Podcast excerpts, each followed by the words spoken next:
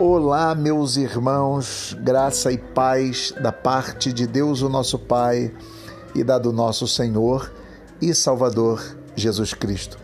Estou aqui esse sábado à tarde para trazer a vocês duas coisas. Primeiro, o aviso de que amanhã estaremos lá no templo da nossa igreja, de nove e meia da manhã às dez e meia, para receber doações, ofertas, contribuições. Tem sido um momento muito gracioso nesse tempo de pandemia, poder abençoar outras pessoas e poder continuar sendo aquele que contribui em benefício do outro.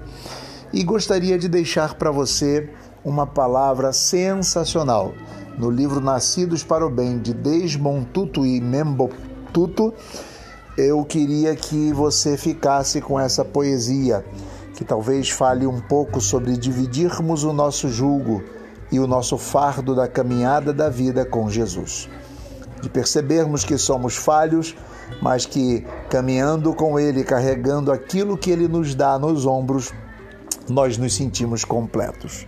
Queria deixar para você então essa poesia que diz assim: Tome sobre você o meu jugo e aprendam de mim, pois o meu jugo é suave e o meu fardo é leve. Andem no meu compasso, façam como faço. Você é livre para escolher e pode escolher ser como sou. Onde quer que esteja, pode criar beleza a cada momento, você pode criar alegria. A cada instante, você pode oferecer gentileza. Agora e sempre você pode fazer com que eu seja visto. Você pode ser como eu o criei para ser, a semelhança visível do invisível. Você verá como eu vejo, e seu coração se partirá.